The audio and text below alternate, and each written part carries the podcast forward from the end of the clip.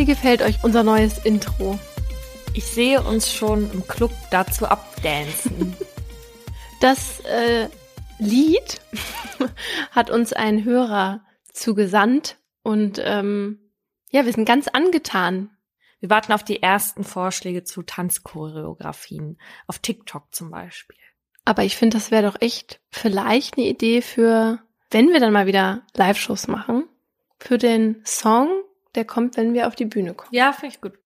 Und damit herzlich willkommen zu Mordlust, dem musikalischen Podcast von Funk, von ARD und ZDF. Wir reden hier über wahre Verbrechen und ihre Hintergründe. Mein Name ist Paulina Kraser.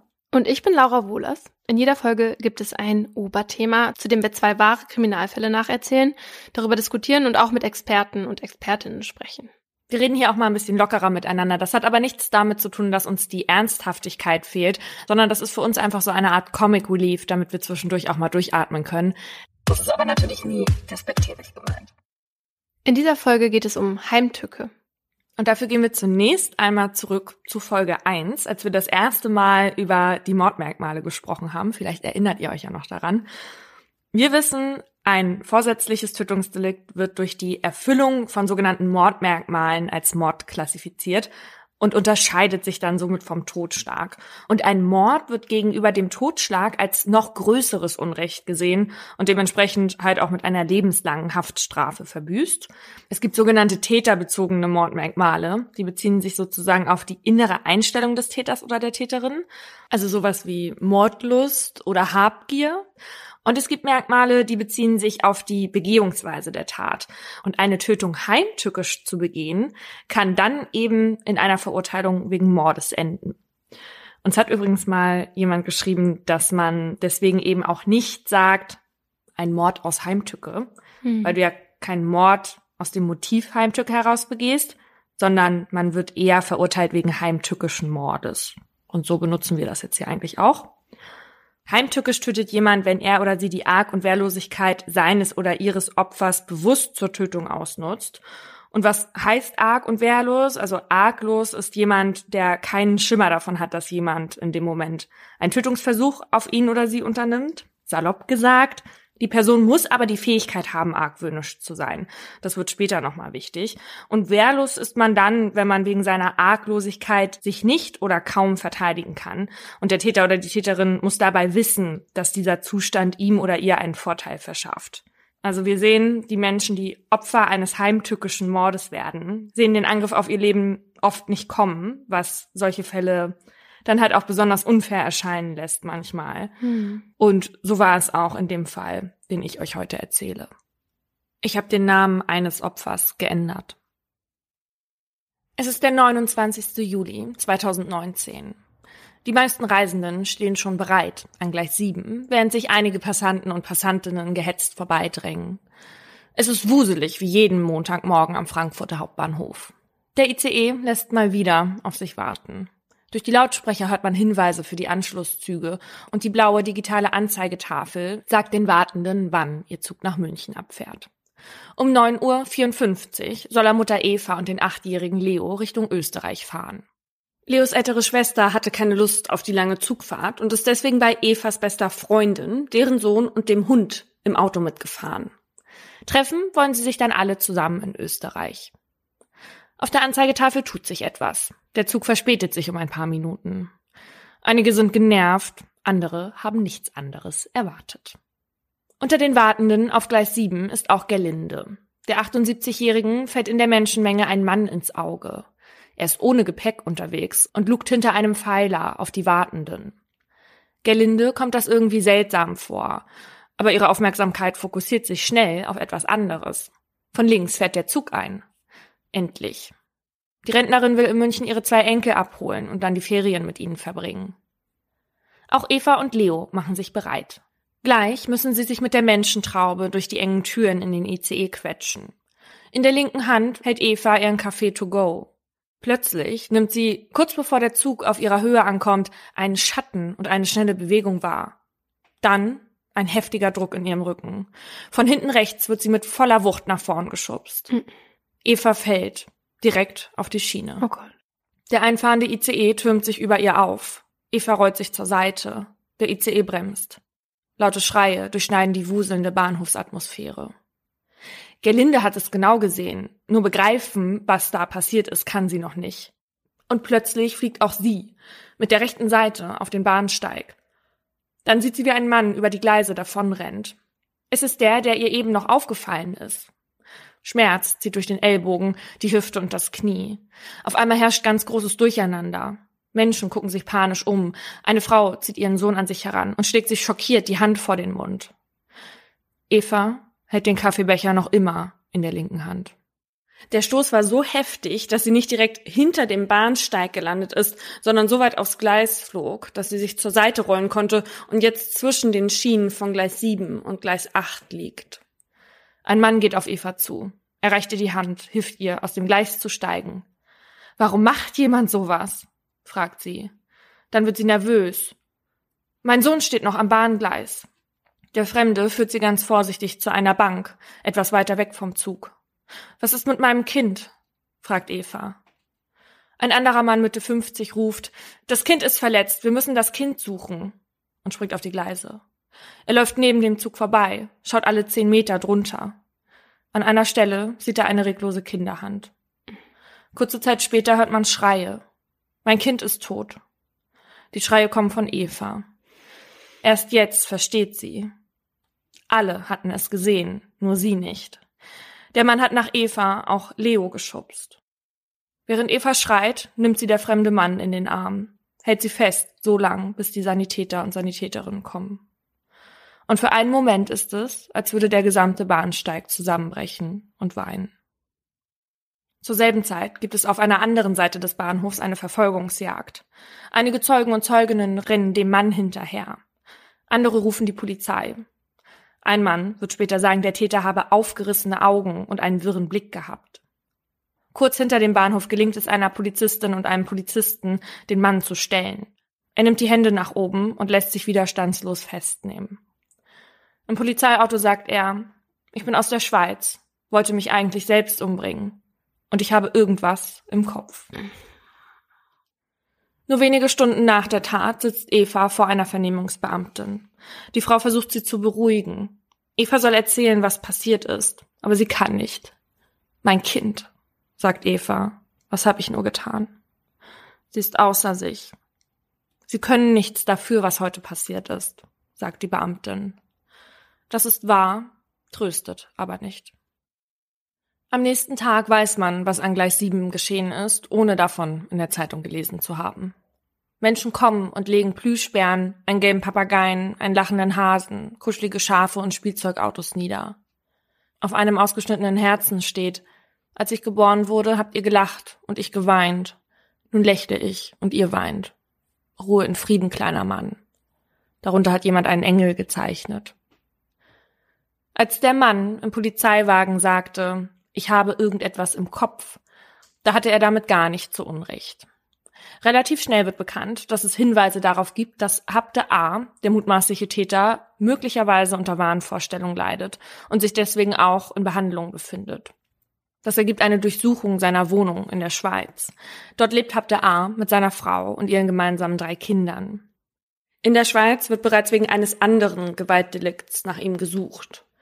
Als das bekannt wird, debattieren einige PolitikerInnen darüber, ob Fahndungen nicht generell europaweit ausgeweitet werden können. Andere reden über die Sicherheit an Bahnhöfen und wie sie sich erhöhen lässt. Mehr Polizeipräsenz an Bahnhöfen, mehr Videoüberwachung und der Einbau technischer Sperren, die erst aufgehen, wenn der Zug schon steht. So wie beispielsweise in London. Hm. Wird gefordert weil erst eine Woche zuvor in Förde ebenfalls eine Frau vor einen einfahrenden Zug geschubst wurde, bricht sogar Innenminister Seehofer seinen Urlaub ab, um sich mit den Sicherheitsbehörden zu treffen und eine Pressekonferenz zu halten. Aber der Fall bekommt nicht nur deswegen eine politische Dimension.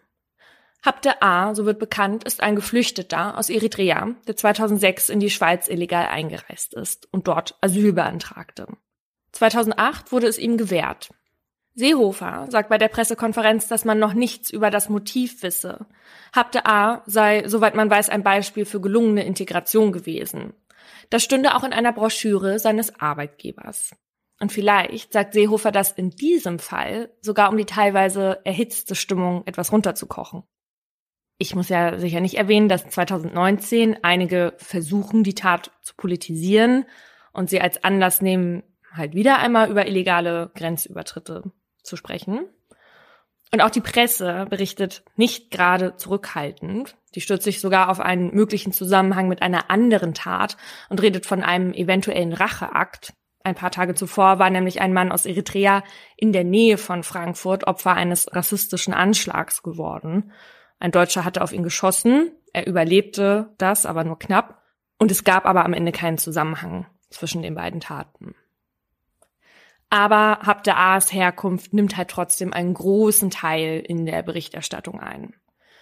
Und hier an dieser Stelle ein kurzer Einschub. Bei uns hier hat sich das mittlerweile so eingestellt, dass wir die Nationalität nur erwähnen, wenn es von Bedeutung ist. Also beispielsweise einen kulturellen Hintergrund gibt oder jetzt wie im Fall von Kalinka aus Folge 60 die Handlungsorte in zwei verschiedenen Ländern spielen. So. In diesem Fall erwähne ich Haptes Herkunft jetzt, weil ich jetzt die Berichterstattung über Haptes Fall kritisiere. Mhm. Und weil das Teil dieser Geschichte ist, binde ich das jetzt mit ein. Ich weiß noch ganz genau, wie ich damals dachte, dass das doch den eigentlichen Kern total verfehlt. Denn soweit man damals wusste, ging es ja vermutlich um eine Psychose. Und der Psychose ist es doch, dachte ich, schlichtweg egal, wie der Aufenthaltsstatus einer Person ist oder wo sie geboren wurde. Wobei zumindest Teile von Habte A's Vergangenheit durchaus wichtig sind für seine gesundheitliche Entwicklung, aber dazu später. Bei den Ermittlungen bestätigen sich die ersten Vermutungen. Die vorläufige psychiatrische Begutachtung spricht dafür, dass Habte A offenbar unter einer schizophrenen Psychose leidet und somit zur Tat gar nicht steuerungsfähig gewesen sei. Das würde bedeuten, dass dem Verdächtigen gar keine Schuld zugeschrieben werden kann. Die Staatsanwaltschaft leitet gegen Habte A kein normales Strafverfahren, sondern ein Sicherungsverfahren ein. Deswegen gibt es auch keine Anklageschrift, sondern eine sogenannte Antragsschrift. Darin steht, Angesichts des diagnostizierten Krankheitsbildes besteht aus Sicht des Sachverständigen eine hohe Wahrscheinlichkeit, dass der Beschuldigte in Zukunft weitere Gewaltdelikte begehen wird und somit eine Gefahr darstellt, sodass zum Schutz der Allgemeinheit seine Unterbringung in einem psychiatrischen Krankenhaus erforderlich ist. Das heißt, bei dem Verfahren geht es jetzt nicht darum, eine möglichst lange Haftstrafe zu verhängen, sondern festzustellen, wie gefährlich der Beschuldigte in Zukunft ist und um die Unterbringung in eine forensische Psychiatrie. Am 19. August 2020 beginnt das Verfahren vor dem Landgericht Frankfurt gegen Habde A.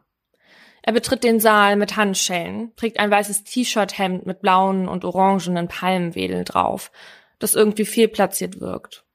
Ebenso wie sein Mundschutz, den trägt der 41-Jährige falsch herum. Eine Journalistin der Süddeutschen wohnt dem Verfahren bei. Ihr kommt es so vor, schreibt sie, als würde Habda A so schauen wie jemand, der nicht wirklich wisse, was hier gerade geschieht. Ihm gegenüber sitzt die Staatsanwaltschaft, die ihn dauerhaft in die forensische Psychiatrie unterbringen will. Bei diesem Verfahren läuft es wegen der Schuldenfähigkeit etwas anders als in einem normalen Strafprozess. Hier geht es also jetzt nicht darum, ob sich Habda A des Totschlags schuldig gemacht hat, weil das kann er wegen dieser Schuldunfähigkeit ja nicht, sondern es geht darum, was der Anlass ist, ihn in eine forensische Psychiatrie zu stecken. Und das nennt man die Anlasstat. Und die Staatsanwaltschaft zitiert Totschlag, versuchten Totschlag und gefährliche Körperverletzungen in zwei Fällen gegeben. Auch der Vater von Leo ist gekommen als Nebenkläger. Er will dem Mann in die Augen sehen, der seinen Sohn getötet hat, sagt er. Gleichzeitig will er stark sein für Eva, die sich noch immer Vorwürfe macht und ein Jahr später noch immer in so einer schlechten psychischen Verfassung ist, dass sie dem Verfahren nicht beiwohnen kann. Habde A. äußert sich über seinen Anwalt zu den Anschuldigungen. Er liest die Erklärung seines Mandanten vor. Das, was ich getan haben soll, muss sich nach allen mir zugetragenen Informationen so zugetragen haben. Ich war sehr schwer krank, es tut mir unendlich leid insbesondere für die Familie des durch meine Tat zu Tode gekommenen achtjährigen Jungen Leo. Der Anwalt der Familie, Ulrich Warnke, sagt später, dass die Familie das nicht annimmt. Es gibt keine Entschuldigung für das, was getan wurde. Auch Gerlinde, die Rentnerin, die Habte A offenbar ebenfalls versucht hatte, auf die Gleise zu schubsen, tritt als Nebenklägerin auf. Als sie als Zeugin aufgerufen wird, berichtet sie davon, dass ihr der Mann schon vorher aufgefallen sei, weil er nahezu gelauert habe. Dann habe sie gesehen, wie er erst die Frau und danach das Kind gestoßen habe. Der Vorsitzende Richter fragt, wie er das gemacht habe. Gelinde veranschaulicht, indem sie ihre Hände durch die Luft nach vorne drückt. Wenn sie von dem spricht, was an dem Tag passiert ist, dann erzählt sie das in der Gegenwart. Ich sehe die Frau und das Kind durch die Luft fliegen. Die Frau macht einen großen Schritt in der Luft, sagt sie. Und dass sie sich gewundert habe, dass die Mutter den Stoß überlebt habe. Gelinde S. kann seit ihrer Tat ihren Arm nicht mehr uneingeschränkt bewegen, hat jetzt einen Behinderungsgrad. Aber die psychischen Folgen seien das Schlimmste daran, sagt sie. Bis heute ist sie nicht mehr alleine mit der Bahn gefahren, traut sich kaum noch öffentliche Verkehrsmittel zu benutzen. Dann wird der Zeuge gehört, der Eva geholfen hatte, aus dem Gleisbett zu steigen. Ihm fällt es sichtlich schwer, zu schildern, was an dem Tag passiert ist. Nach dem Vorfall ist er aus Frankfurt weggezogen, erzählt er. Nicht nur deswegen, aber das habe eine wesentliche Rolle gespielt. Als die Vernehmung beendet ist, drückt Leos Vater auf den Knopf, um sein Mikrofon einzuschalten. macht er. Ich würde gerne noch etwas sagen. Seine Augen werden feucht. Die Mutter möchte, dass ich ihnen Danke sage, dafür, dass sie so beherzt waren und sie da rausgeholt haben und sich gekümmert haben, als keiner da war. Danach herrscht Stille. Danke, sagt der Mann, und man sieht ihm an, dass er nicht wirklich damit umzugehen weiß. Schon am ersten Prozesstag wird klar, Leos Vater ist nicht hier, um schweigend beizuwohnen. Er bringt sich ein, stellt oft Fragen. Besonders als der psychiatrische Sachverständige gehört wird. Er hat mit Habde A mehrere Gespräche gehabt und soll seinen psychischen Zustand auf deren Grundlage bewerten. Habde erzählte ihm Folgendes von seinem Leben. Seine Kindheit in Eritrea ist schön gewesen. Er hat viel Fußball gespielt. Als Teenager wird er dann mit 19 Jahren gezwungen, im Krieg zwischen Eritrea und Äthiopien zu dienen. Dort ist er fünf Jahre als Sanitäter zuständig. Bei seiner ersten Möglichkeit verschwindet er, arbeitet danach im Sudan als Rikscha-Fahrer, spart dort jeden Cent und flieht schließlich auf einem Fischerboot über Sizilien in die Schweiz. Dort arbeitet er als Schlosser für eine Firma für Verkehrsbetriebe. Von dem Geld kann er gut leben. Er holt seine zukünftige Ehefrau aus Eritrea in die Schweiz. Die beiden bekommen einen Sohn und zwei Töchter. Kurz bevor das dritte Kind geboren wird, bekommt die eine Tochter Diabetes. Wenn er zu dieser Zeit dann gerade nicht arbeitet, sitzt er bei Ärzten und Ärztinnen, um über die Diagnose der Tochter zu sprechen. Das alles in einer Sprache, die nicht seine eigene ist. Dann, ab dem Jahr 2018, beginnt Haptes Leben ihm langsam aus den Fingern zu gleiten. Auf Arbeit tuscheln die Kollegen und Kolleginnen. Ein Chef verleumdet Hapte sogar im Internet. Zumindest glaubt Hapte das. Er fühlt sich verfolgt von schwarz gekleideten Männern, die ihm auflauern.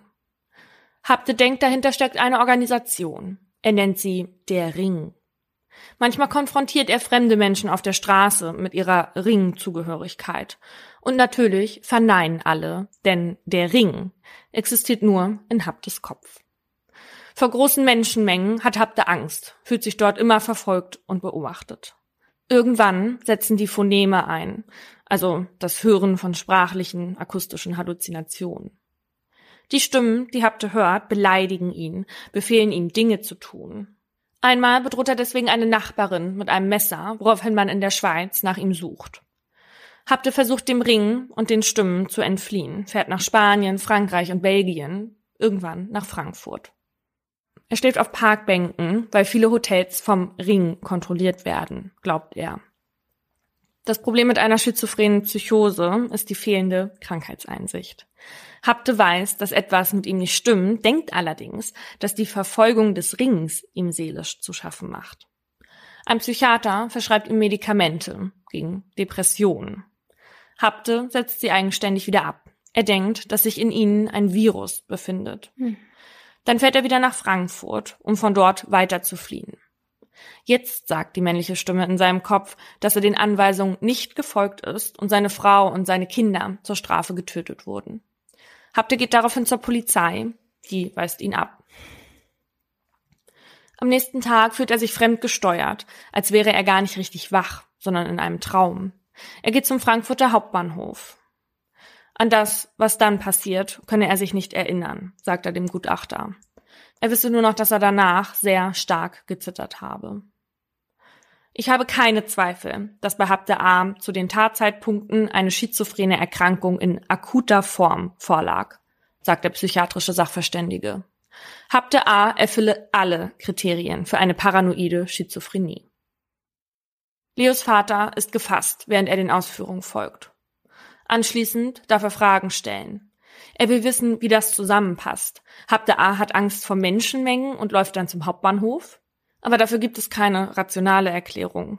Ein seelisch gesunder Mensch kann das Verhalten nahezu nicht nachvollziehen.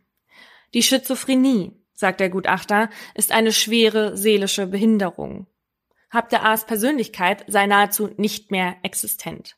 Er würde sich fügen, habe aktuell keine eigenen Wünsche mehr. Und obwohl er seit der Tat behandelt werde, gehe die Schizophrenie nicht einfach weg. Manchmal verhalte sich Habde A plötzlich bizarr.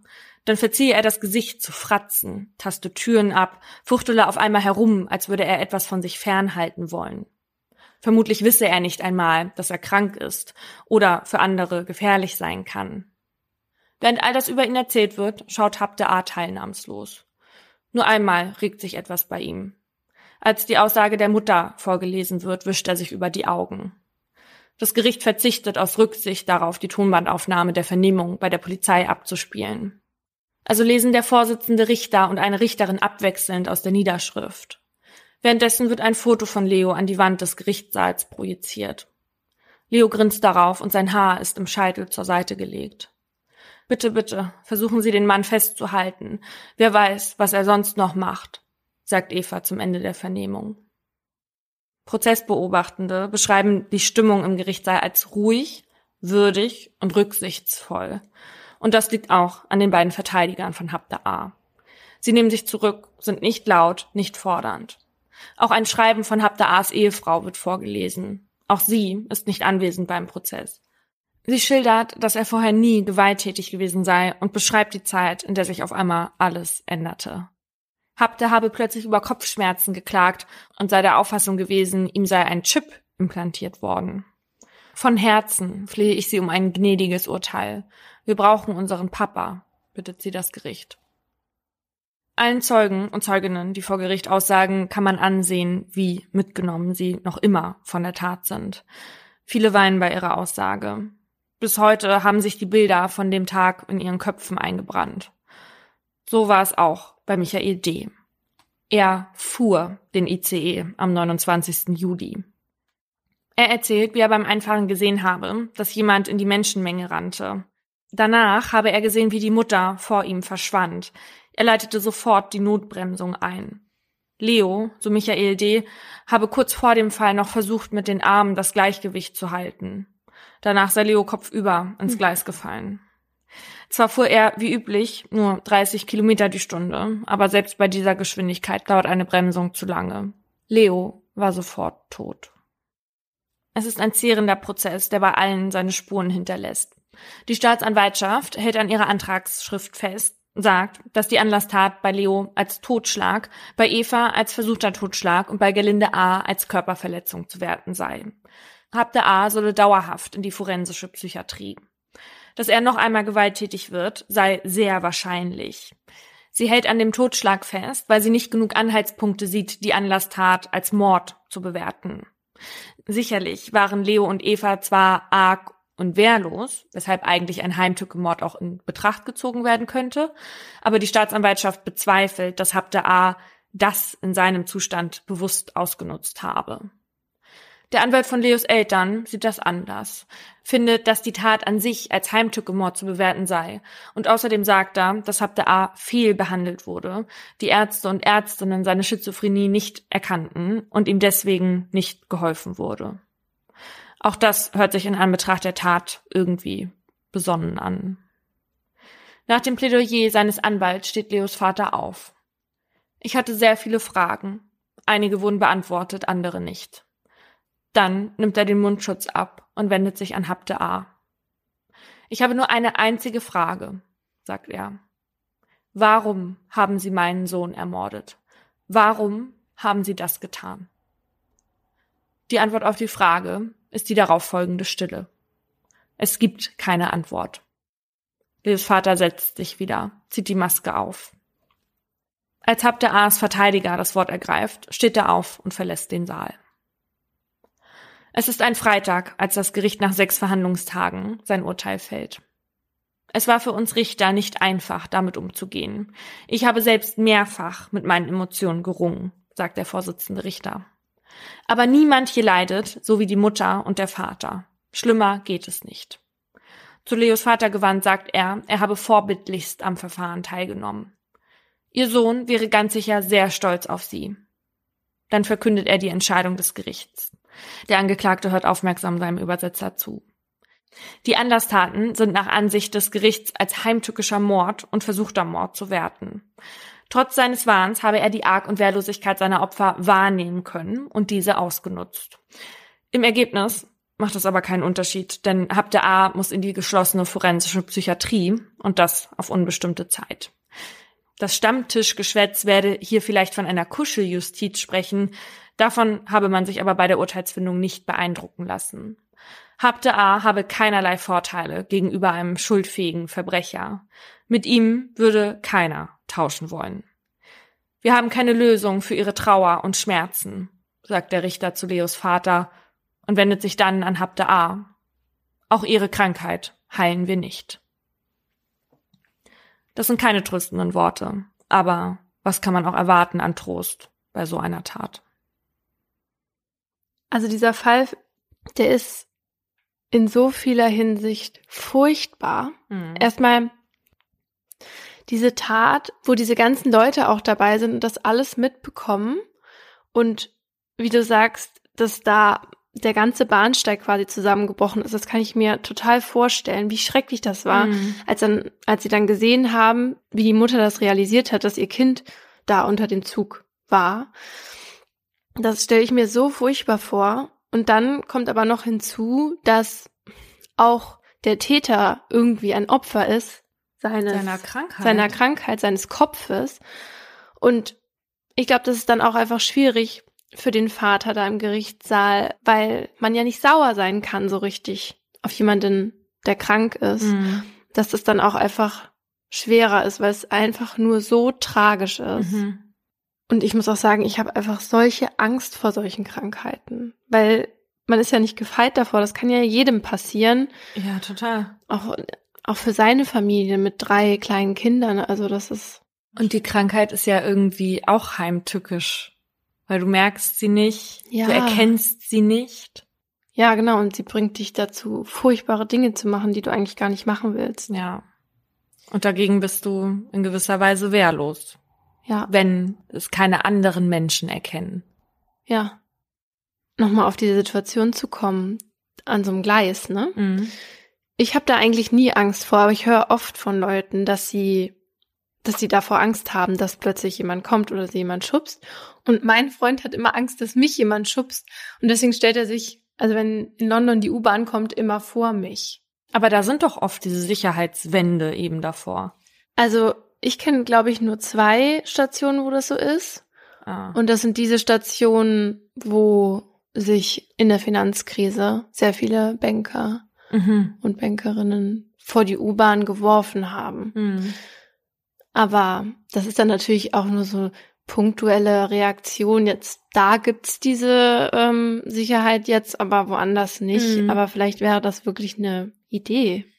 Also es wäre eine Idee, um zu verhindern, dass diese Tat an diesem Gleis passiert. Aber die Frage ist, hätte das Habte A davon abgehalten, nicht vielleicht auch auf der Straße jemanden vors Auto zu schubsen? Das weiß man halt nicht. Deswegen haben hier dann auch viele Kritiker und Kritikerinnen zu Recht gesagt in der Debatte, das ist jetzt halt wieder Aktionismus. Vielleicht sollte man lieber gucken, wie man psychische Krankheiten beispielsweise besser erkennt man kann ja auch nicht alles absichern. Das geht ja eh nicht. Das ist richtig. Ich kann aber natürlich verstehen, dass sich Leos Eltern dafür eingesetzt haben, weil denen war das eigentlich ganz wichtig, dass Bahnhöfe sicherer gemacht werden. Okay. Mhm. Weil natürlich sagen wir jetzt, okay, habt da A hätte dann vielleicht jemanden auf die Straße geschubst, mhm. aber Leos Familie denkt sich dann ja sicherlich, ja, aber dann hätte er nicht Leo geschubst und wir wissen nicht, ob er dann jemanden vors Auto geschubst hätte. Deswegen kann ich auch diesen Gedanken natürlich sehr gut nachvollziehen, mhm. dass sie das gerne hätten, ja. Und ich habe auch mit dem Anwalt der Familie gesprochen und er meinte, dass es gefühlt natürlich für Betroffene schon einen Unterschied macht, ob jetzt halt jemand mit dem schwersten Delikt belegt wird, mhm. also hier jetzt mit dem heimtückischen Mord, oder mit einem minder schweren Delikt, ne, also wie jetzt der Totschlag, obwohl das jetzt hier wahrscheinlich keinen Unterschied gemacht hätte, weil er trotzdem unbefristet in die forensische Psychiatrie gekommen wäre. Aber auch die Richter und Richterinnen sagten bei der Urteilsfindung, dass das für die wichtig war, emotional sich daran entlanghangeln zu können an was unterscheidet bei uns den Mord vom Totschlag. Mhm. Ich habe mich für diese Folge mit dem Sicherungsverfahren beschäftigt und mache das am Beispiel dieses Falls, den ich halt eben erzählt habe. Die Staatsanwaltschaft und die Polizei kamen bei ihren Ermittlungen mit Hilfe der Sachverständigen, die dann auch nachher im Prozess teilgenommen haben, zu dem Schluss, dass Habde A schuldunfähig ist. Wenn klar ist, dass deswegen kein normales Strafverfahren durchgeführt werden kann oder der Beschuldigte in diesem Fall deswegen dauerhaft verhandlungsunfähig ist, dann kann die Staatsanwaltschaft ein Sicherungsverfahren einleiten. Hier besteht dann eben auch die Möglichkeit, dass der oder die Beschuldigte aufgrund seines oder ihres Zustands nicht anwesend sein muss. Es gibt auch den Fall, dass im Sicherungsverfahren doch die Schuldfähigkeit festgestellt wird und dann sozusagen normal verhandelt werden muss oder dass erst im normalen Strafverfahren verhandelt wird und da dann festgestellt wird, dass der oder die Beschuldigte schuldunfähig ist und dann danach das Sicherungsverfahren eingeleitet wird. Aber in meinem Fall hier war das halt wohl schon relativ eindeutig von Anfang an und deswegen gab es nur das Sicherungsverfahren. In so einem Verfahren geht es ja dann, wie gesagt, nicht um Geld oder Freiheitsstrafe, sondern um die zu verhängende Maßregel. Und wie die aussehen soll, schreibt dann die Staatsanwaltschaft in dieser Antragsschrift, genauso wie von welcher Anlasstat sie ausgeht. Jetzt kann man sich ja fragen, warum will man denn jetzt eigentlich überhaupt wissen, ob die Anlasstat jetzt Mord oder Totschlag ist, wenn jetzt der Habte A eh dauerhaft in die forensische Psychiatrie muss? Und das ist unter anderem deswegen so, weil man gucken will, wie sehr wiegt denn jetzt eigentlich das Unrecht dieser Tat? Und dann ist es zum Beispiel möglich, anhand dessen auch zu gucken, wie gefährlich ist denn jetzt dieser Täter eigentlich? Also auch gerade in Zukunft für andere Menschen. Also beispielsweise, wenn er diese eine Psychose bei der Tat hatte und er sie aber in Zukunft immer noch haben wird und eventuell dadurch wieder eine Tat begeht. Aber um sich diese Frage zu beantworten, also wie gefährlich ist jetzt ein Täter eigentlich, macht man noch eine sogenannte Gefährlichkeitsprognose. Und da guckt man dann auf das Vorleben unter anderem und aber eben auch auf die Anlasstat. Und weil eben bei so einem Sicherungsverfahren hohe Standards eingehalten werden müssen, ist es auch wichtig, dass die Straftaten, die man jetzt in dem Fall von Habde A erwarten würde in Zukunft, von erheblicher Bedeutung sind. Also wenn man bei Habte jetzt beispielsweise in Zukunft von einer Ruhestörung bei ihm ausgegangen wäre aufgrund seiner Psychose, das wäre jetzt halt eben nicht von erheblicher Bedeutung. Und diese Hürden gibt es halt, weil so eine unbefristete Unterbringung in einem psychiatrischen Krankenhaus ist halt ein enormer Eingriff in die Rechte des oder der Betroffenen. Und jetzt rufen wir uns nochmal die Worte des Richters in Erinnerung. Kein Straftäter würde mit Habte A tauschen wollen. Natürlich nicht, denn eine unbefristete Unterbringung in so einer forensischen Psychiatrie oder eine Sicherungsverwahrung, also die beiden sind halt die schwersten Sanktionen, weil sie zeitlich halt nicht begrenzt sind. Und aus so einer forensischen Psychiatrie kommt man bei so einem Delikt in der Regel sehr, sehr lange nicht raus.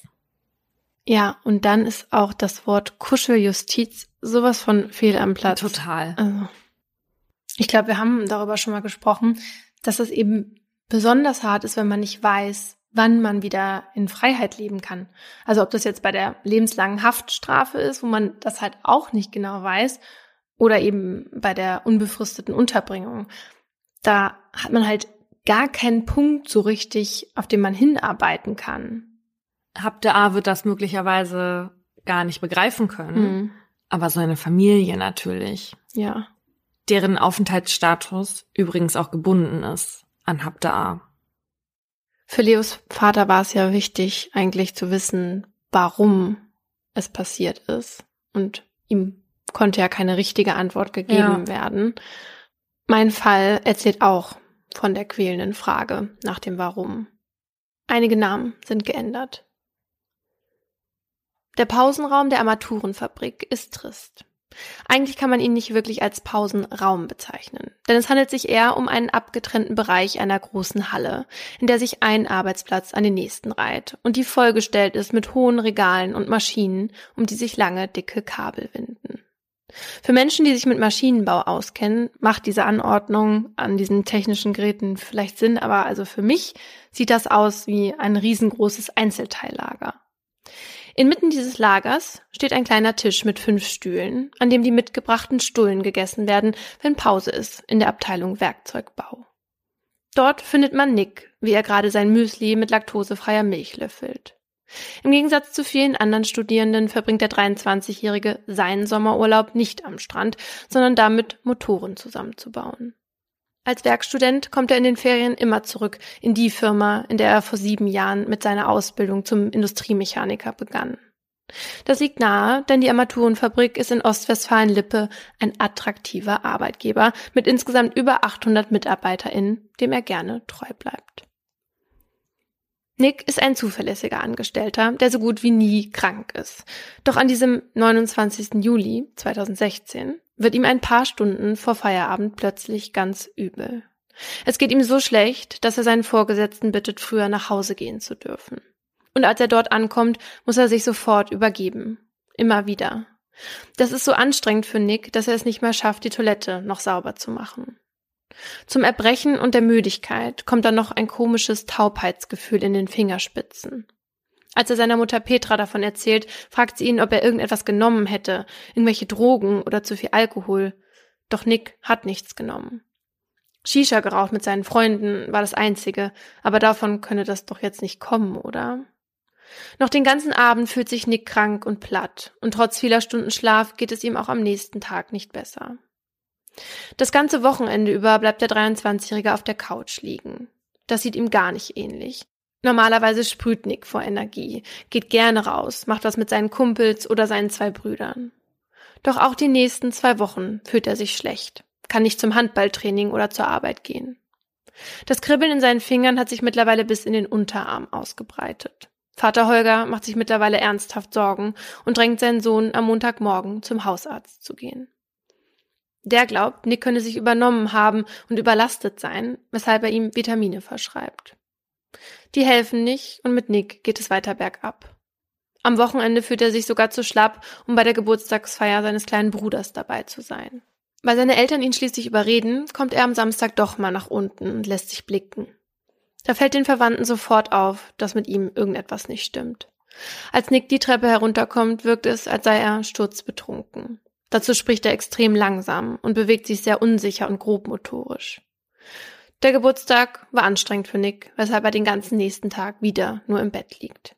Aufstehen ist heute mit sehr viel Kraft verbunden. Seine Eltern können das Leid ihres Sohnes nicht mehr ertragen und so fährt Holger am Montagmorgen nochmal mit Nick zum Hausarzt. Der kann sich den Zustand des jungen Mannes nicht erklären und überweist ihn zu einem Neurologen. Als der Nick sieht, ist er alarmiert. Er schickt Vater und Sohn sofort ins Krankenhaus. Bei mir schreit alles schon die ganze Zeit Krankenhaus. Ja, und dort wird sofort ein CCT und ein MRT durchgeführt, doch beides zeigt keine besonderen Auffälligkeiten. Man geht jetzt von einer Entzündung des Hirnstamms aus und behandelt Nick mit Antikörpern. Doch das schlägt nicht an und Nicks Zustand verschlechtert sich weiter. So sehr, dass er eine Woche später nicht mal mehr gehen kann und nur noch in einzelnen Worten spricht. Daraufhin kommt er in ein Uniklinikum, wo noch einmal ein MRT durchgeführt wird. Dabei erkennt man eine Kleinhirnentzündung. Doch weitere Untersuchungen können diesen Befund nicht bestätigen. Die Ärzte und Ärztinnen sind ratlos. Mit Blutwäschen versuchen sie Nicks Zustand zu verbessern. Auch das hilft nicht. Tage später kommt es schließlich zu einem akuten Nieren- und Leberversagen. Für Petra und Holger ist das die schlimmste Zeit ihres Lebens. Auf der einen Seite ihren Sohn so hilflos und mit großen Schmerzen zu sehen und auf der anderen Seite die Ärzte und Ärztinnen, die alles versuchen und doch nicht weiterkommen. Ein paar Wochen später finden die Ärzte und Ärztinnen in einem Buch einen Fall, bei dem der Patient ganz ähnliche Symptome aufwies, wie Nick sie gerade hat. Dieser Patient hatte eine Schwermetallvergiftung. Daraufhin testen sie Nick unter anderem auf Blei, Aluminium und Quecksilber. Und es dauert nicht lange, da haben sie Gewissheit. Nicks Körper ist mit Quecksilber belastet. Jetzt heißt es so schnell handeln wie möglich, denn Quecksilber ist tödlich. Doch weil diese Vergiftung in Deutschland extrem selten ist, muss das erforderliche Medikament aus Polen eingeflogen werden. Als Nick die Medikation schließlich gespritzt bekommt, ist es zu spät. Das Quecksilber hat sein Gehirn bereits irreparabel geschädigt und der 23-Jährige fällt in ein Wachkoma. Also sehr furchtbar. Ja. Nachdem klar ist, dass sich Nick mit einem Schwermetall vergiftet hat, raten die Ärzte und Ärztinnen seinen Eltern Anzeige bei der Polizei zu erstatten. Denn solch eine Vergiftung könne nicht auf natürlichem Wege erfolgt sein. Und so wenden sich die Eltern noch an dem Abend der Untersuchung an die Polizei. Dort erzählen sie dem leitenden Ermittler Ralf Herbst genau, was Nick am 29. Juli gemacht hat. An dem Tag, als sein Leid begann. Weil er da von der Arbeit kam, wird erst einmal seinen Platz bei der Firma untersucht. Doch weder die Polizei noch die Arbeitsschutzexperten und Expertinnen der Bezirksregierung können dort eine Ursache für die Vergiftung ausmachen. Auch in Nicks persönlichem Umfeld hatte nachweislich niemand Kontakt mit Quecksilber. Sogar die Shisha und Nicks E-Zigarette werden untersucht, alles negativ. Petra und Holger verstehen die Welt nicht mehr.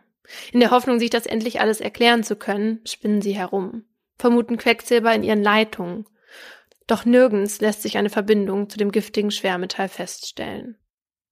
Im Juni 2017 wird daher das Ermittlungsverfahren eingestellt. Und Holger und Petra bekommen keine Antwort darauf, warum ihr Sohn nicht mehr der Alte ist. Im Januar 2018 sitzt Simon im Pausenraum der Abteilung Werkzeugbau. Schon mehr als anderthalb Jahre sitzt sein Kollege Nick ihm hier nicht mehr gegenüber. Er liegt noch immer im Koma und keiner weiß warum. Simon hatte ein Jahr vor Nick seine Ausbildung in der Firma begonnen und seinen drei Jahre jüngeren Kollegen sehr gemocht.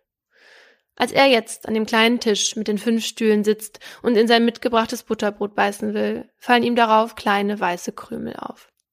Er geht davon aus, dass der Belag verschimmelt ist und wirft die Stulle weg.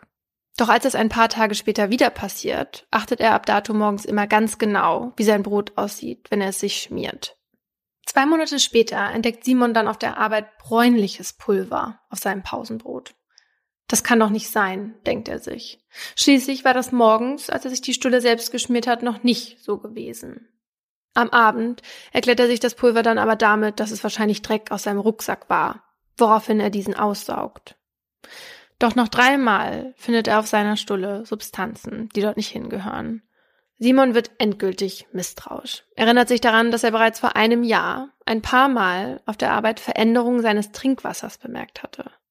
Das war mehrfach milchig verfärbt und schmeckte süßlich. Er hatte das damals auf den davor getrunkenen Kaffee mit Milch geschoben und das Wasser dann weggeschüttet. Aber auch sein Kollege Udo hatte milchiges Wasser gehabt. Er meinte zu Simon, dass das vielleicht auch von der direkten Sonneneinstrahlung kommen könnte. Simon kommt ein Verdacht was ist, wenn jemand seine mitgebrachten Butterbrote und sein Wasser verunreinigt, wenn er die Sachen unbeaufsichtigt im Pausenraum stehen lässt? Das könnte die Erklärung dafür sein, warum es ihm seit circa einem Jahr immer wieder so schlecht geht. Denn seither kämpft Simon immer wieder mit Bauchschmerzen, Übelkeit und Abgeschlagenheit. Schon lange kann er keinen Marathon mehr laufen, so wie er es früher tat. Seine Nieren haben ihm einen Strich durch die Rechnung gemacht. Doch warum die nicht mehr richtig funktionieren, konnte ihm bisher niemand erklären. Simon geht mit seinem Verdacht zu seinem Vorgesetzten, der daraufhin veranlasst, eine versteckte Kamera im Pausenraum zu installieren. Als Simon dann erneut Pulver auf seinen Broten findet, werden die Aufnahmen der Videokamera überprüft. Zusammen mit seinem Vorgesetzten sieht er darauf, wie ein Kollege an zwei Tagen Simons Brotdose aus seinem Rucksack nimmt, sie aufklappt, die Innenseite der Stulle mit Pulver bestreut. Oh mein Gott. Und dann schnell alles wieder zurücklegt. Ach du meine Güte. Also. Mhm. Simon traut seinen Augen nicht und sein Vorgesetzter geht von einer Art Scherz aus. Weil warum sollte ein Kollege irgendetwas auf Simons Brot streuen? Nach dem Sichten der Aufnahmen geht Simon zur Polizei mit dem Video und den Broten, die er aufbewahrt hatte im Gepäck. Sofort werden die ins Labor geschickt und Stunden später stellt sich heraus, das Pulver ist Bleiacetat. Pro Brot das Vierfache einer tolerierten Wochendosis. Und somit dazu imstande, Simon dauerhaft körperlich und geistig zu schädigen. Und wussten die da schon welcher Kollege das ist? Ja, das wussten die. Dieser besagte Kollege wird nämlich einen Tag später in der Firma verhaftet. Bei sich trägt er ein kleines Pulverfläschchen mit der Aufschrift Blei A. Der Mann heißt Klaus O., ist Schlosser und arbeitet seit fast 40 Jahren in der Armaturenfabrik. Sein Chef sagt über ihn, er sei auffällig, unauffällig. Und im Kollegenkreis ist Klaus nicht gerade beliebt. Denn der 56-Jährige bleibt die meiste Zeit für sich und arbeitet am liebsten mit Kopfhörern. Wenn mal jemand Hilfe braucht, ist er zwar gerne bereit, sein Wissen zu teilen, Privates behält er aber immer für sich. Einmal hatte Simon ihn gefragt, was er am Wochenende vorhat, da war Klaus Antwort, was geht dich das an? Viel wissen die MitarbeiterInnen der Firma also nicht von dem Mann, der Bleiacetat auf das Butterbrot von Simon streute. Doch das soll sich bald ändern, denn mit dem Tag seiner Verhaftung wird Klaus O's Leben auf den Kopf gestellt. Zuerst ist sein Haus dran. Das Haus, in dem er zusammen mit seiner Frau und seinen zwei Kindern lebt. Mit dabei bei der Durchsuchung ist Ralf Herbst, der Polizist, der 2016 im Fall von Nick ermittelt hat. Er durchsucht gerade das Schlafzimmer, als er in der Nachttischschublade ein Buch mit dem Titel Organisch-chemische Experimentierkunst entdeckt. Er öffnet es auf einer Seite, die mit handgeschriebenen Notizen bekritzelt und kleinen gelben Zetteln beklebt ist. Da fällt ihm direkt ein Wort ins Auge. Quecksilber. Und in seinem Kopf setzen sich Teile zu einem Puzzle zusammen. Wieder eine Vergiftung. Wieder beim selben Arbeitgeber. Als Ralf Herbst dann den Keller des Hauses betritt, wird ihm klar, dass es derselbe Täter sein muss. Denn dort, in einem kleinen Heizungsraum, hat sich Klaus O. ein regelrechtes Chemielabor eingerichtet gesäumt von tütenweisen Chemikalien, in Säure eingeweichten Akkus, Tellern und Schraubgläsern voller gelber, grüner und durchsichtiger Substanzen. Ach du mein. Oh mein. Oh. Nach Untersuchungen stellen sich die unter anderem als Quecksilber, Cadmium und Bleiverbindungen heraus. Darunter die Methylquecksilber. Davon bewahrt Klaus O. 500 Milliliter in einem leeren Mayonnaisenglas mit Schraubverschluss auf. Dimethylquecksilber ist ein hochgiftiger Stoff. Ein paar Tropfen auf den Handschuh einer US-amerikanischen Chemikerin hatte sie im Jahr 1979 getötet. Das ist ja unfassbar. Ja. Nachdem man weiß, dass Simon möglicherweise Bleiacetat gegessen hat, wird er auf Schwermetalle untersucht. Dabei kommt heraus, dass er hohe Blei- und Cadmiumwerte im Blut hat und dass das die Ursache für seinen dauerhaften Nierenschaden ist. Und Simon ist nicht der Einzige in der Firma, der schwer nierenkrank ist. Sein Kollege Udo, der damals auch milchiges Wasser getrunken hat, kann wegen seiner Nieren schon seit einiger Zeit nicht mehr arbeiten. Bei dem 56-Jährigen fängt es 2015 an, mit Bauchschmerzen, Erbrechen und Müdigkeit. Über drei Jahre quält er sich mit diesen Beschwerden, bis im April 2018 seine Nieren versagen. Seitdem muss der Familienvater wöchentlich zur Dialyse, kann nie mehr als einen Liter Flüssigkeit am Tag zu sich nehmen, ohne schwere Krämpfe zu bekommen. Den Grund für sein Leiden hatte sich niemand erklären können. Bis jetzt. Denn auch bei Udo finden sich erhöhte Blei- und Cadmiumwerte im Blut. Während das Ausmaß von Klaus O's Taten klarere Umrisse erhält, liegt Nick noch immer im Koma. Drei Monate hatte er damals noch im Uniklinikum bleiben müssen, bevor er weitere drei in einem anderen Krankenhaus untergebracht wurde, in dem er einmal reanimiert werden musste. Im Februar 2017 durften Holger und Petra ihren Sohn dann mit nach Hause nehmen. Dort liegt er seither in einem Bett, braucht 24 Stunden am Tag Betreuung. Dafür kommt morgens und abends eine Pflegekraft. Und in der restlichen Zeit wechseln sich Holger und Petra ab. Auch die Geschwister versuchen, so gut es geht, zu helfen. Nick ist jetzt ein sogenannter Schwerstpflegefall.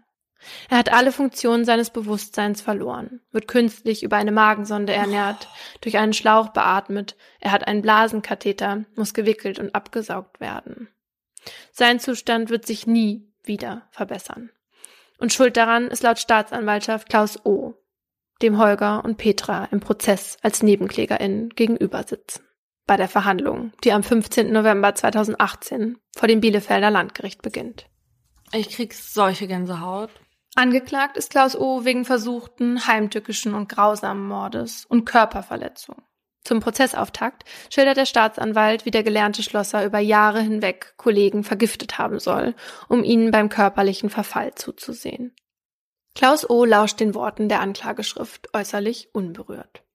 Er hatte keine Aussagen gemacht und will sich auch jetzt nicht einlassen, womit sich der erste Prozesstag schnell dem Ende zuneigt.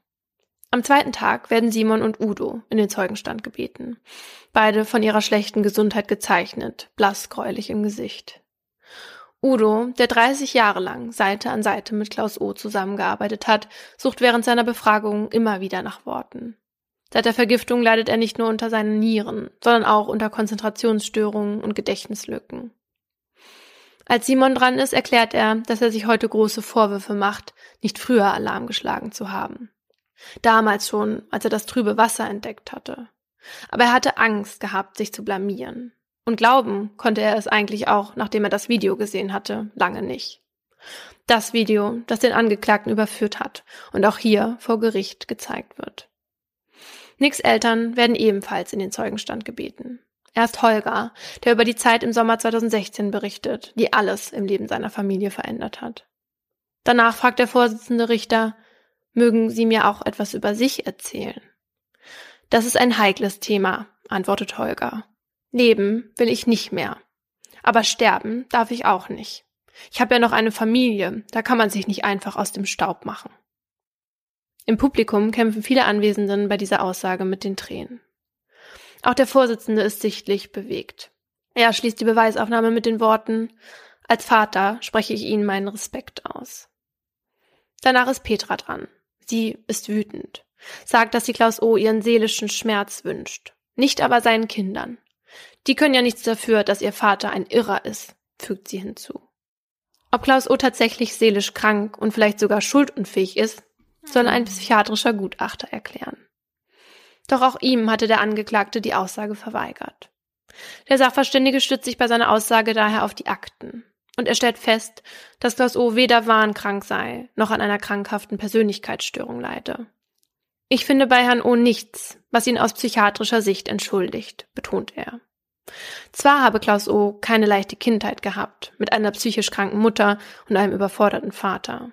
Doch seinen eigenen Kindern habe er eine tolle Kindheit schenken können. Zeugen und Zeuginnen beschreiben ihn als liebevoll und fürsorglich, als Familienvater, der mit seinen Söhnen am Wochenende ein Baumhaus baut und im Keller werkelt. Und als perfekten Ehemann, der mit seiner Frau in den Urlaub fährt und bei Krisen zur Eheberatung geht. Doch für seine Kollegen habe er offenbar kein Mitgefühl aufbringen können. Für ihn seien sie mehr Objekte gewesen als Menschen.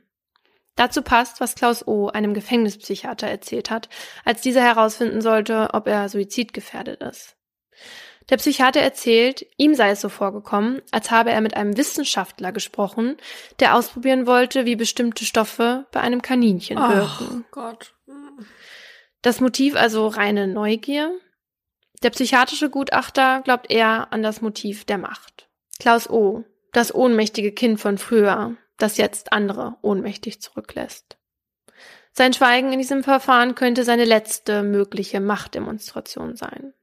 Das Gutachten schließt der Sachverständige mit einer düsteren Prognose ab. Klaus O. sei gemeingefährlich. Ja, er ist gemeingefährlich und gemein und gefährlich. Ja. Am letzten Prozesstag plädiert die Verteidigung auf neun Jahre Freiheitsstrafe wegen schwerer und gefährlicher Körperverletzung. Die Staatsanwaltschaft hingegen fordert lebenslange Haft mit anschließender Sicherungsverwahrung wegen versuchten Mordes. Nicks Eltern, Simon und Udo, möchten außerdem, dass die besondere Schwere der Schuld festgestellt wird. Nach den Plädoyers liest Simons Anwalt noch einen Brief vor, den Simon am Abend zuvor geschrieben hatte.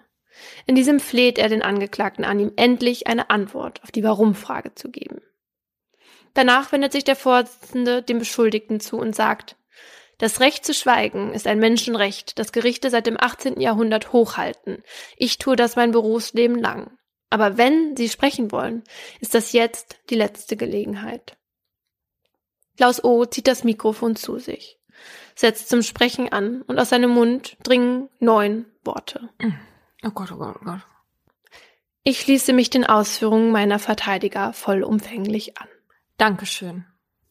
Das ist halt einfach eine. Herzlichen Dank. Ja. Jetzt wissen wir, dass du sprechen kannst, aber nicht möchtest. Das ist einfach eine Verhöhnung der Opfer. Ja. Also dann hätte der auch einfach gar nichts sagen können. Anfang März 2019 wird das Urteil gesprochen.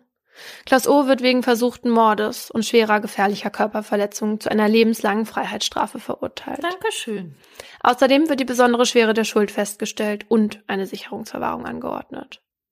Versuchter Mord, weil es sich um tödliches Gift gehandelt hat und das Mordmerkmal der Heimtücke gegeben war. Der Nick war arglos gewesen im Pausenraum. Er hatte während der Arbeitszeit nicht mit einem feindseligen Angriff seines Kollegen gerechnet und daher keine Möglichkeit gehabt, den Angriff abzuwehren.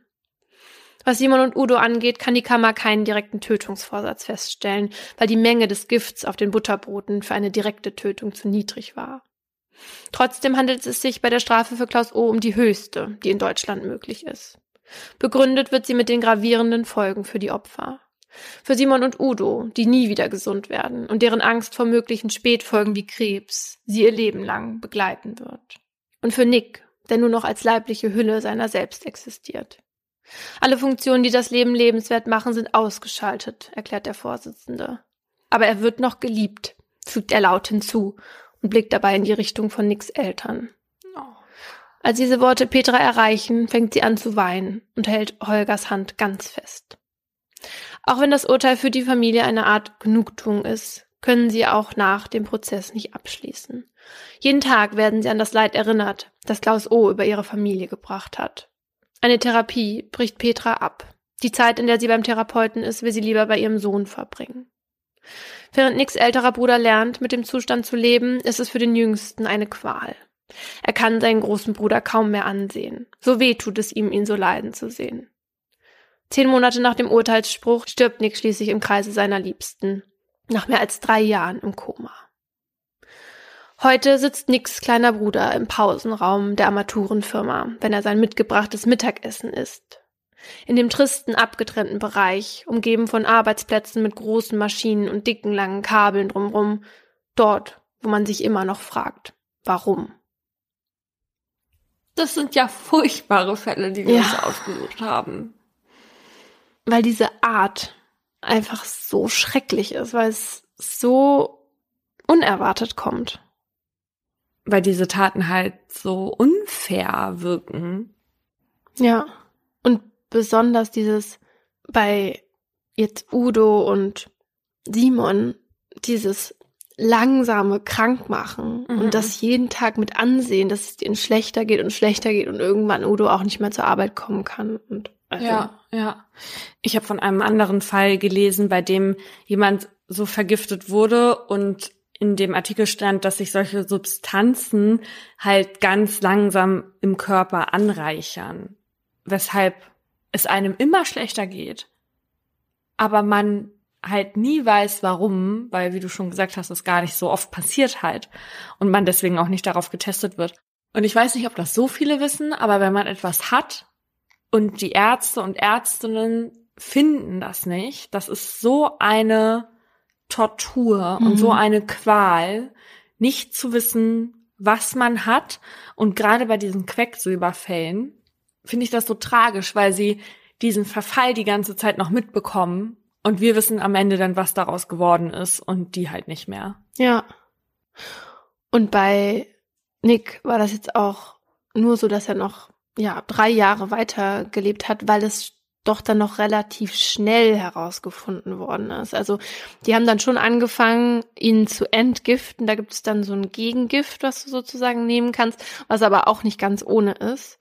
Aber weil die schon gesehen haben, dass das Gehirn irreparabel geschädigt war, haben sie dann damit aufgehört, um ihn nicht noch mehr zu schädigen, sozusagen, mit dem anderen Gift, weil das auch nichts gebracht hätte. Aber wenn man es direkt weiß, dann kann man schnell reagieren. Ja, Aber ja. niemand ist darauf vorbereitet. Kein Arzt oder keine Ärztin denkt das, wenn du mit solchen Symptomen irgendwo hinkommst, dass es Quecksilber Natürlich nicht, es sei denn, du hast das gerade zufällig irgendwo gelesen, hast einen Geistesblitz. Warum ja.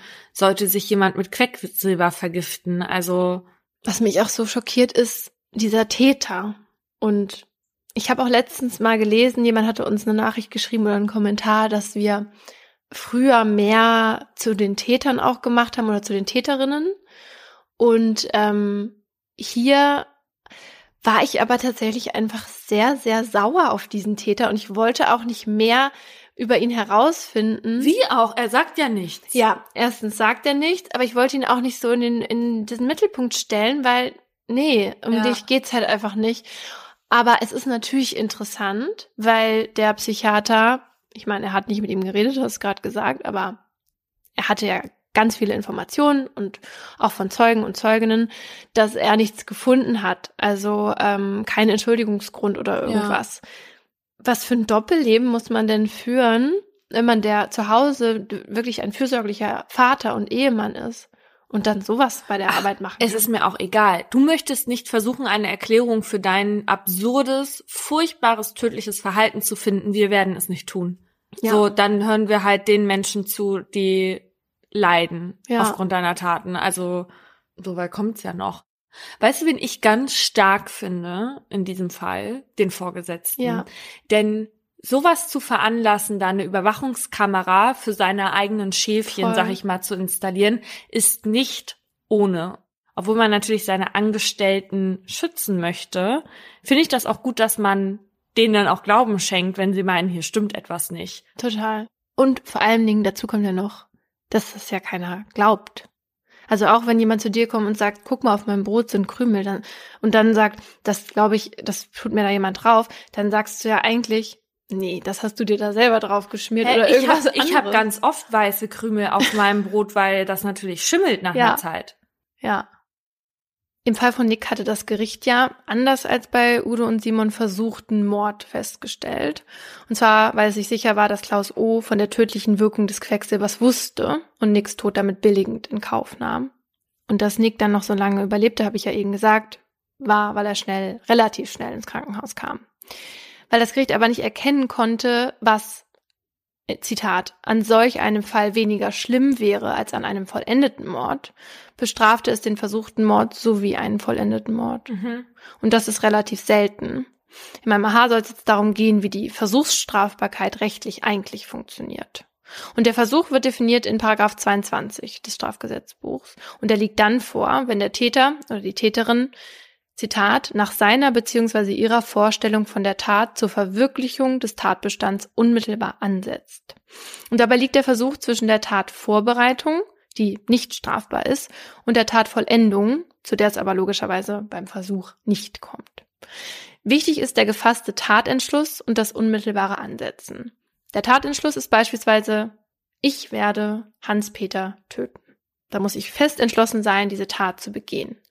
Und dann muss ich unmittelbar zu dieser Tat ansetzen. Aber was heißt unmittelbar? Also wenn ich auf Hans-Peter zugehe und ihm meine Hände um den Hals lege oder erst dann, wenn ich richtig zudrücke. Und das ist nicht immer ganz klar. Und dazu gibt es auch in der Rechtswissenschaft unterschiedliche Theorien.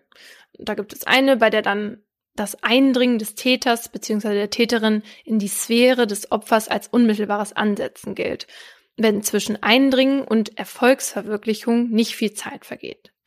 Also mal auf Deutsch, zum Beispiel, wenn jemand dich jetzt verfolgt, um dich anzugreifen und dir schon ganz nah ist, dann ist diese Person schon in die Sphäre von dir Mhm. eingedrungen und dann ist das das unmittelbare Ansetzen. So wie bei der Supermarktkasse, wenn jemand momentan so ganz dicht in meine Sphäre eindringt. Versuchte Körperverletzung. Versuchte Annäherung wird hart bestraft. Und äh, bei einer anderen Theorie zum Beispiel liegt das Ansetzen dann vor, wenn der Täter bzw. die Täterin davon ausgeht, dass zwischen der gerade getätigten Handlung und der Erfolgsverwirklichung kein relevanter Zwischenschritt mehr liegt. Also auf Deutsch, wenn zum Beispiel jemand an einer Tür klingelt, um dich zu überfallen. Ich finde das gut, dass du JuristInnensprache immer auf Deutsch nochmal übersetzt. Für Nicht-Juristen und Juristinnen. Also wenn jemand ähm, bei dir klingelt, um dich zu überfallen und eben vorhat, das direkt zu machen, nachdem du die Tür geöffnet Mhm. hast, dann ist das so. Aber wenn die Person klingelt, nur um zu überprüfen, dass du nicht zu Hause bist, weil diese Person nämlich in deine Wohnung einbrechen will und dort dann auf dich warten will und dann erst angreift, dann ist dieses Klingeln noch nicht das unmittelbare Ansetzen. Vor Gericht handelt es sich ja, wir wissen immer um Einzelfälle und bei denen werden dann Kombinationen aus verschiedenen Theorien angewandt. Ein Beispiel, das relativ umstritten ist, ist ein Fall aus dem Jahr 1999. Da hatte eine Gruppe rechtsextremistischer Jugendlicher drei Ausländer angegriffen. Eines der Opfer floh und verletzte sich dabei an einer Glasscheibe so schwer, dass er verblutete. Das Landgericht entschied auf fahrlässige Tötung. Doch sowohl Verteidigung als auch NebenklägerInnen waren dann bis vor den BGH gezogen, der dann entschied, dass es sich aber um versuchte Körperverletzung mit Todesfolge handelt. Mhm. Denn Körperverletzung war ja die geplante Tat gewesen und die Täter hatten auch zu dieser angesetzt. Und gestorben war das Opfer aufgrund dieser versuchten Körperverletzung. Mhm. Und bei der Höhe der Strafe für einen Versuch orientiert sich das Gericht dann an der Strafe für das jeweils vollendete Delikt. Allerdings steht im Strafgesetzbuch explizit, dass der Versuch milder bestraft werden kann. Vor Gericht geht es dann halt eben um die Umstände, die da geherrscht haben. Und bei Nick hatte das Gericht eben keinen Unterschied gesehen zum vollendeten Mord und deshalb die gleiche Strafe verhängt. In dem Fall können, denke ich, die meisten die Strafe nach, oder viele die Strafe nachvollziehen. Aber Klaus O. hätte auch wegen Körperverletzung bestraft werden können. Was ist denn deine generelle Meinung dazu, dass Versuche einer Straftat bestraft werden.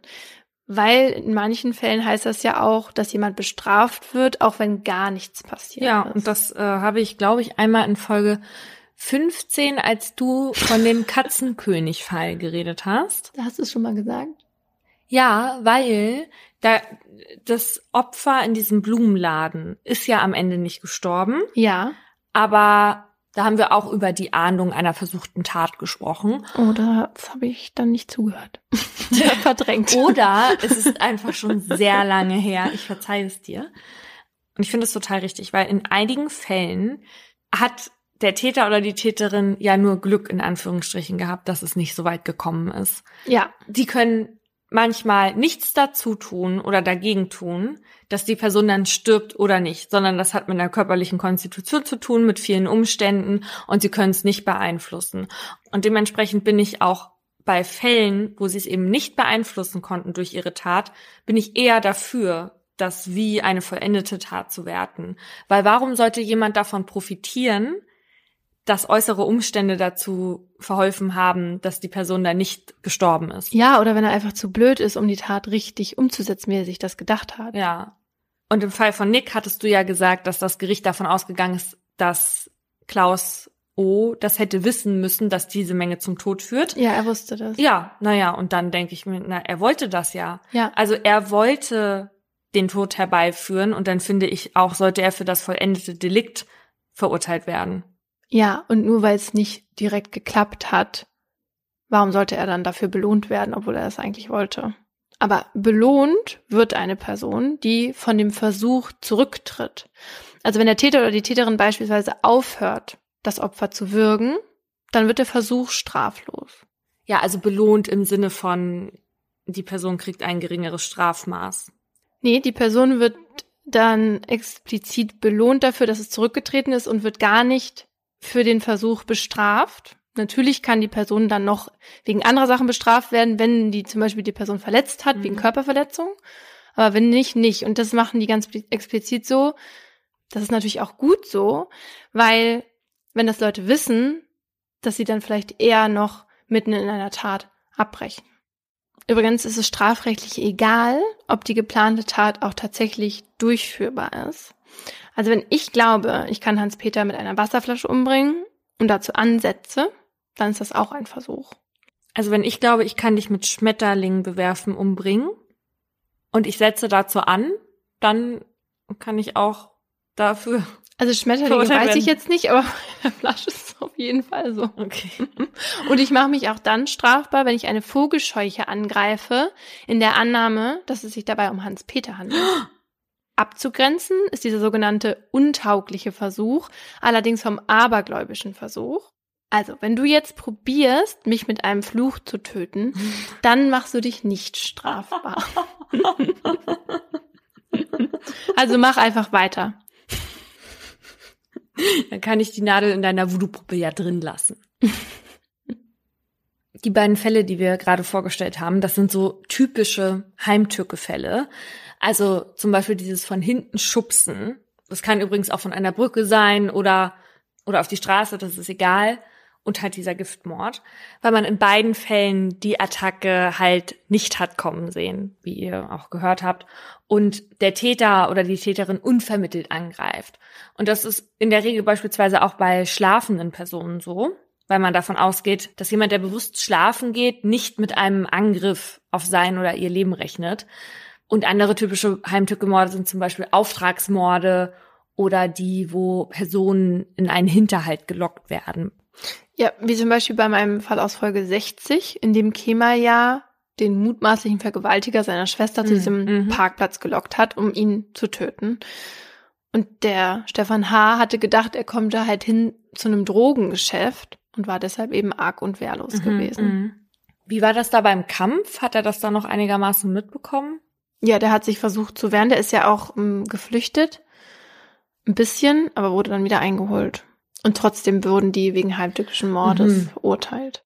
Okay, weil es nämlich ausgereicht hat, dass die Täter die Arglosigkeit des Opfers dann schon bei der Vorbereitung ausgenutzt haben und sie in diesem Moment aber den Tötungsvorsatz ja schon hatten und das Opfer dann aufgrund dieser Falle bis dann zur eigentlichen Tat wehrlos war.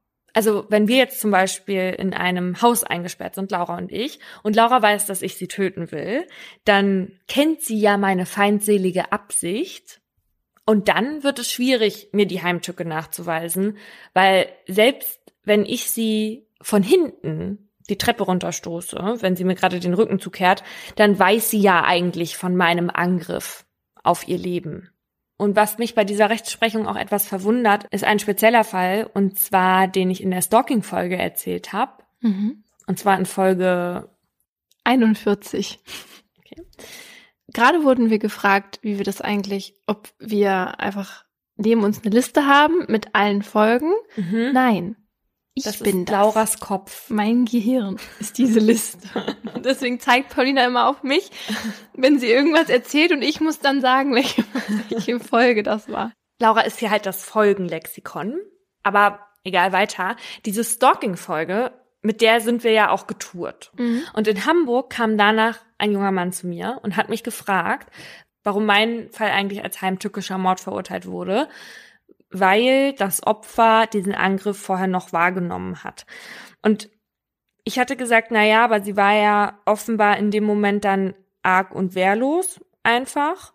Aber so im Nachhinein denke ich mir bei diesem Fall, wo ein Ex-Freund seine Freundin über Wochen, mhm. Monate stalkt. Diese Frau hat zu jeder Zeit mit einem Angriff auf ihr Leben gerechnet. Ja. Sie hatte immer Angst. Sie war eigentlich fast immer in Begleitung. Sie hat sich immer überall abholen lassen. Da finde ich es tatsächlich jetzt ein bisschen merkwürdig, mhm. dass sie als arg und wehrlos angesehen wurde, weil sie war eigentlich nicht arglos und die Wehrlosigkeit, was sie zweifelsohne war, aber die muss auf der Arglosigkeit beruhen. Mhm. Und da habe ich jetzt aber gerade bei der Recherche für die nächste Folge eine Antwort in einem BGH-Urteil gefunden.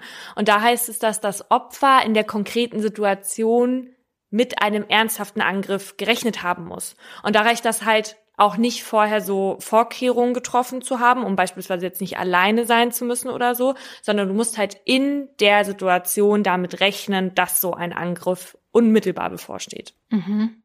Machen wir aber noch mal ein anderes anschauliches Beispiel. Wenn ich Laura jetzt in ein Spa-Hotel in den Urlaub einlade, weil ich vorhabe, sie dort zu töten, und sie hat davon absolut keine Ahnung.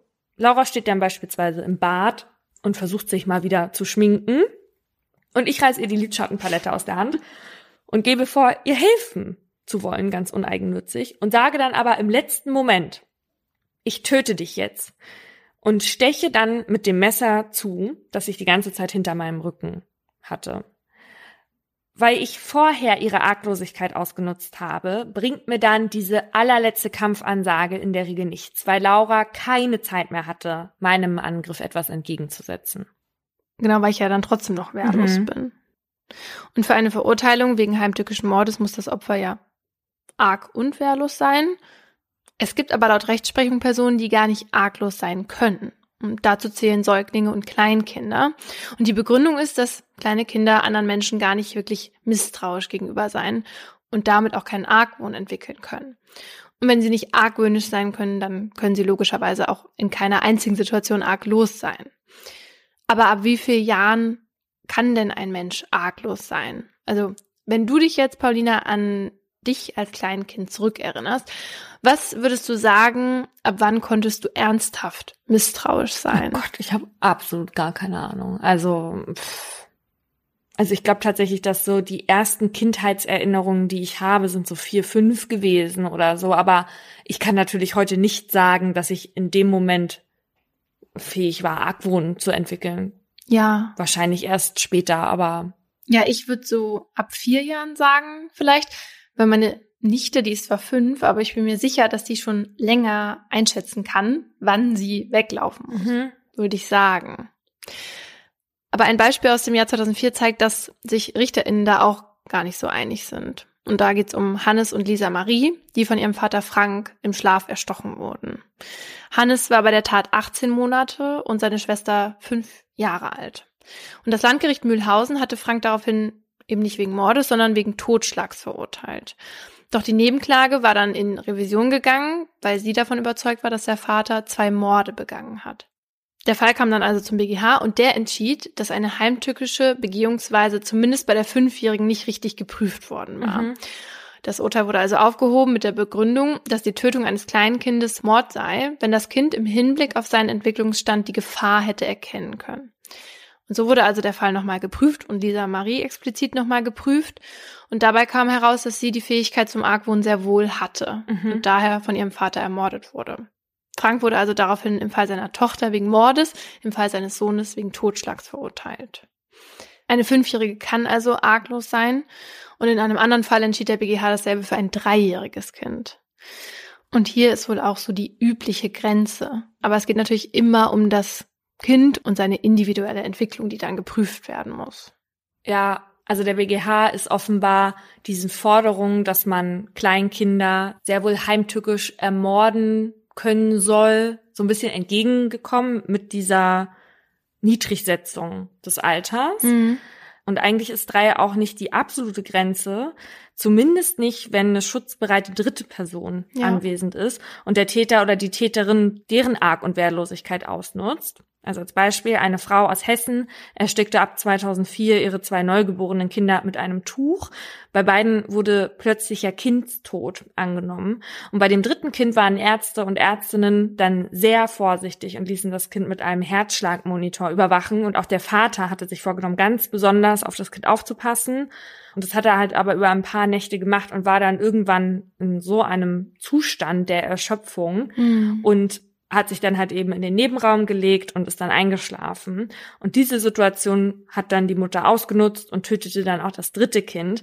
Und zunächst wurde sie dann wegen Totschlags verurteilt und der BGH hob das Urteil aber auf und später wurde sie wegen heimtückischen Mordes des dritten Kindes verurteilt, mhm. weil sie eben diese Arg- und Wehrlosigkeit der schutzbereiten dritten Person ausgenutzt hat. Ja, und nicht nur Kleinkinder und Säuglinge können laut Rechtsprechung unter Umständen keinen Argwohn entwickeln. In manchen Fällen gilt das auch für Menschen mit geistiger Behinderung oder Demenzerkrankung. Also, und zwar dann, wenn sie beispielsweise nicht begreifen, was um sie herum passiert und deshalb auch nicht wissen können, vor wem sie dann Angst haben müssen oder misstrauen. Wer nach herrschender Meinung aber nie arglos sein kann, sind Bewusstlose und Menschen, die im Koma liegen. Was ja auf den ersten Blick ein bisschen merkwürdig ist, wenn man jetzt weiß, dass Schlafende eben schon arglos sein können, wie du gerade gesagt hast, und wie auch die fünfjährige Lisa Marie aus dem Beispielfall. Bei einem Bewusstlosen oder einer Person im Koma sei dies nicht so, weil sich diese Person in der Regel unfreiwillig in den Zustand der Bewusstlosigkeit begeben habe. Also wenn Paulina sich jetzt irgendwo den Kopf anhaut und deshalb bewusstlos wird und darauf von irgendwem getötet wird, dann wurde sie laut herrschender Meinung nicht ermordet sofern keine weiteren Mordmerkmale vorliegen. Was ja absolut absurd ist, ne? Also was ist heimtückischer, als eine Person, die bewusstlos ist, zu töten? Ich meine, man könnte ja jetzt theoretisch auch sagen, dass die Arg- und Wehrlosigkeit, also wenn ich jetzt ausgenockt werde, dass ich die auch mit in diesen komatösen Zustand genommen habe. Weil ja. in dem Moment war ich das ja. Also frage ich mich schon, warum wird denn gerade diesen Personen nicht zugesprochen, heimtückisch getötet werden zu können? Ja, das klingt irgendwie falsch, aber diese Unterscheidung zwischen Schlafenden und Bewusstlosen, die wird auch in der Literatur oft kritisiert und ja, führt dann natürlich auch vor Gericht in diesen Fällen immer wieder zu Problemen. Die Heimtücke ist tatsächlich auch ein bisschen das Problemkind der Mordmerkmale, sagen wir jetzt mal. Abgesehen davon, dass gerade diese Auslegung der Arg- und Wehrlosigkeit zu teilweise echt widersprüchlicher Rechtsprechung führt, kann man sich auch die Frage stellen, warum beispielsweise eine Täterin, die eine unbewaffnete Person offen feindselig, jetzt mit einer Schusswaffe beispielsweise, niederschießt im Vergleich zu einem Totschlag verurteilt wird, obwohl sich das Opfer im Zweifel ja genauso wenig wehren kann ja. wie bei einem unvorhersehbaren Angriff von hinten. In dem Fall mache ich mich dann aber nicht des heimtückischen Mordes schuldig. Das finde ich schon irgendwie wirr. Und so ist es jetzt beispielsweise auch bei TäterInnen, die die körperliche Unterlegenheit von sehr alten oder sehr kranken Menschen ausnutzen.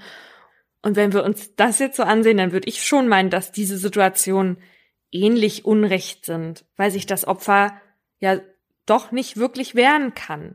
Aber unsere Rechtsprechung macht halt eben doch diese Unterscheidung bei der Arglosigkeit.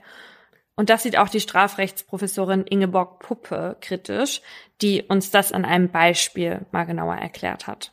Der BGH hat in zwei Urteilen das Merkmal Heimtücke abgelehnt. In den Fällen hatten die, wurden die Frauen regelrecht in eine Falle gelockt. Das ist auch Heimtücke.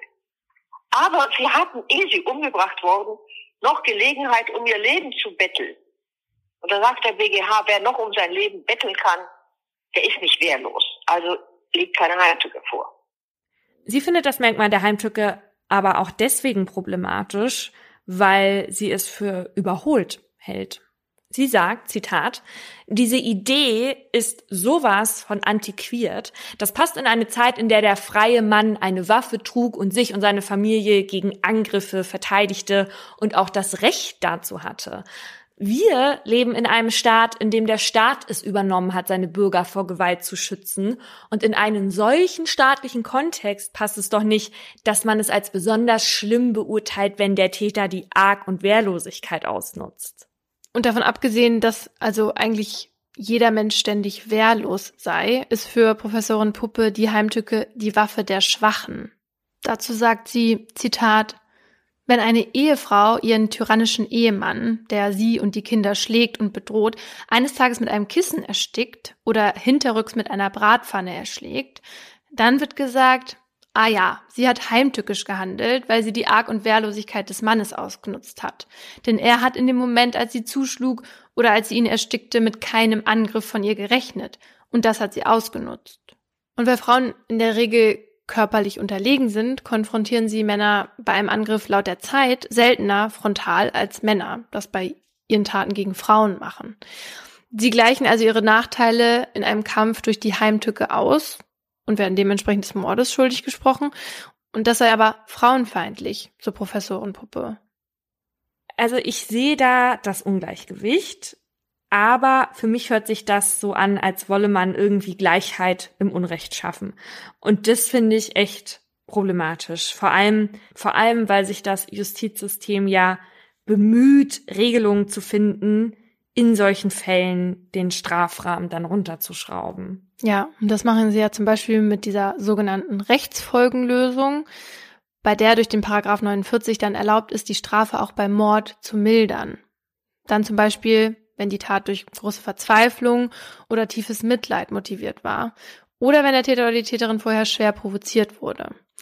Und durch diesen Paragraphen kann das Gericht dann den Strafrahmen von lebenslang auf drei bis 15 Jahre senken. Und weil die Heimtücke, wie wir jetzt gehört haben, so umstritten ist, gibt es halt auch immer wieder Bemühungen, den Paragraphen zu überarbeiten oder auch zu streichen oder dergleichen. Ja, unsere Interviewpartnerin, Professorin Puppe, die ist definitiv für Streichen, mhm. weil sie sieht nämlich keinen Unterschied zwischen einer Tötung mit Gift und einer Tötung mit einer Pistole. Also für sie wäre die beste Reform die klassisch römisch-rechtliche Unterscheidung zwischen Mord mit Vorbedacht und Totschlag im Affekt, so wie das auch viele andere Länder haben. Mhm. Streitbare Einstellung, finde ich. 2014 hatte der damalige Justizminister Heiko Maas eine Experten- und Expertinnengruppe einberufen, die unter anderem über die Reformierung der Mordmerkmale und eben insbesondere der Heimtücke diskutieren sollten.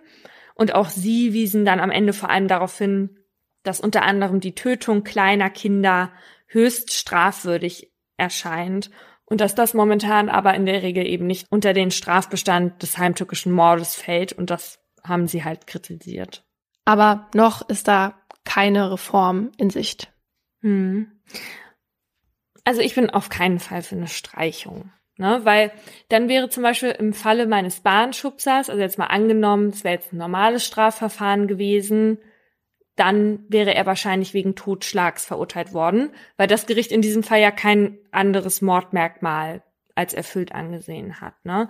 Und auch wenn bei vielen Fällen, wie jetzt zum Beispiel bei diesem Pausenbrotmörder, andere Mordmerkmale zusätzlich erfüllt hätten sein können oder sogar waren, und der Täter dann die lebenslange Haftstrafe bekommen hätte, denke ich, dass da quasi eine zu große Lücke entstehen würde, würde man die Heimtücke jetzt ersatzlos streichen. Und ich wäre da jetzt eher für so eine Art Modifizierung, um jetzt für eine Art Gerechtigkeitsgleichgewicht bei den TäterInnen zu sorgen, die für ihre Tat die körperliche Schwäche des Opfers ausnutzen. Und da bin ich in diesem Fall jetzt ausnahmsweise mal dafür die Heimtücke eher auszuweiten und damit dann eben auch eher strafverschärfende Maßnahmen einzuführen. Okay, du meinst, weil man ja auch jetzt sieht, dass die Rechtsprechung Wege findet für Personen, bei denen zum Beispiel die Rechtsfolgenlösung dann angewandt wird, weil die dann nicht so schwer bestraft werden. Oder was ist da mit diesen Personen? Das würde dann trotzdem noch mit diesem, mit diesem Umweg sozusagen gemacht werden müssen. Bei einem Haustyrannenmord zum Beispiel. Das kannst du ja immer noch machen. Ja, also du bist dafür, dass man weiterhin diese Rechtsfolgenlösung dann einsetzen würde. Ja, ich bin ja. aber dafür, dass man weniger eine Unterscheidung macht zwischen Menschen, die eine Person in eine auswegslose Situation bringen, die dann halt noch betteln können um ihr Leben. Da sehe ich einfach die Möglichkeit nicht, dass sie sich aus dieser Lage ernsthaft noch irgendwie nee. befreien können.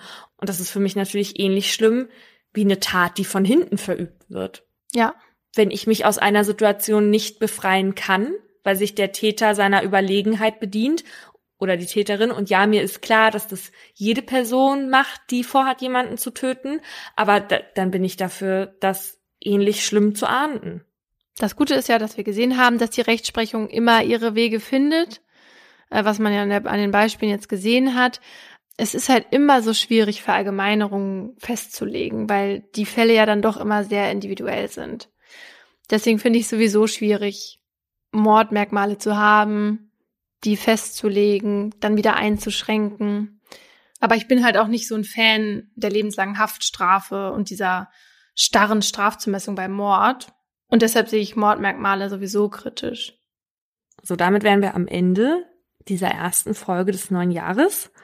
Und nun wissen final alle, dass wir den Podcast nicht beerdigt haben. Weil nachdem wir nach Nachrufen gefragt haben, hatten ja einige Sorge, dass wir dieses Jahr gar nicht mehr senden. Die witzigsten Nachrufe haben wir übrigens in unserer Weihnachtszusatzfolge vorgelesen. Verweisen wir gerne nochmal drauf. Ich finde, das fühlt sich gut an, weil jetzt wissen wir, was man über uns schreiben wird, wenn ja. es dann irgendwann mal soweit sein sollte. Und ich finde, das ist so ein bisschen wie wenn man seine eigene Beerdigung schon plant. Hast du deine eigene Beerdigung schon geplant? Nee, nicht meine. Das hört sich jetzt vielleicht für den einen oder die anderen ein bisschen makaber an. Aber nach meiner ersten überraschenden Beerdigung, die ich planen musste, habe ich danach dafür gesorgt, dass ich von allen Menschen, für die ich zuständig war, dann wusste, wie ich die beerdigen werde. Ja, damit es halt in deren Sinne passiert. Genau. Also mit meinem Vater zum Beispiel habe ich mich dann auch zusammengesetzt und geplant, weil der hat auf Beerdigungen immer mir so rübergemault, das will ich bei mir nicht haben und bei mhm. mir soll das anders laufen und so. Und dann habe ich gesagt so, na, dann bitte diktiere nun, was sie wollen und was nicht auf ihrer Meine Beerdigung. Meine Wunschbeerdigung. Ja. Meine Traumbeerdigung. Ja, mein Papa hat mir und seiner Freundin letztens vorgespielt, welches Lied an seiner Beerdigung äh, mal zu hören sein soll. Ja ich kann mich nicht mehr daran erinnern, was ja. es war. Ich kannte es auch nicht, aber es war furchtbar, weil es, es war so richtig traurig.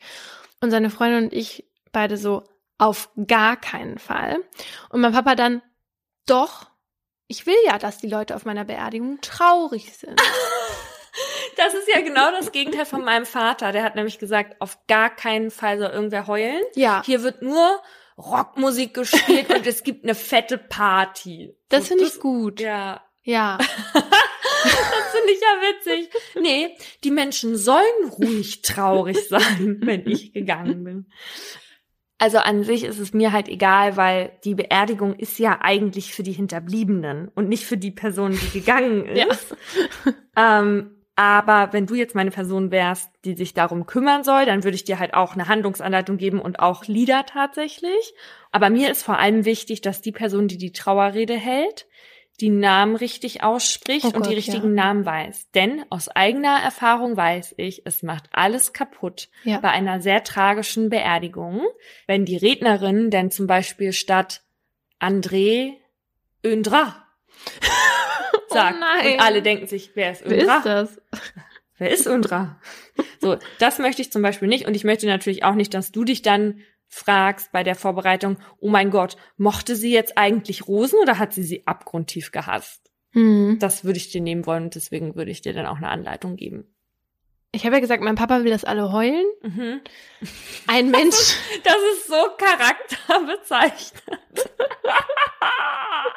Aber ich habe letztens ein Video gesehen, wo das ganz anders war. Da wollte nämlich der Beerdigte, dass alle lachen. Mhm. Und der war vorher schon lange krank und wusste, dass er stirbt und deswegen hat er seine Beerdigung vorbereitet. Und als es dann soweit war und die Grabrede eben gehalten wurde und alle um das Grab herumstanden, hörte man plötzlich ein Klopfen auf Holz. Oh und eine Stimme, die aus dem Sarg kam und es war halt die Stimme des Toten. Oh mein Gott. Und der, oh nein, das ist ja so witzig, aber es ist auch wirklich fies. Ja, und er hat, also man hat ihn halt dann gehört, wie er so ruft, lasst mich hier raus. Und wo verdammt nochmal bin ich hier? Oh mein Gott. Aber, also, ich finde es ja witzig für alle jungen, jungen Leute, aber für die ganz jungen Leute, für die Kinder, die anwesend sind und für die Älteren, die haben noch den Herzinfarkt ihres Lebens gekriegt. Ja, es gibt ja zum Glück ein Video davon und man sieht im ersten Moment, aber es ist nur ganz kurz und dann lachen alle und es ist genau, wie er sich das sozusagen gewünscht hat. Oh, aber macht das nicht mit mir. Also wenn ich irgendwo bin und dann höre ich plötzlich was, ich denke doch, das ist jetzt echt und dann dann springe ich aufs Grab und will die Person da rausholen. Man, es gibt ja solche Geschichten, wo jemand darüber reden wir ein anderes Mal. Schließ lieber mal ab. Das war ein Podcast von Funk.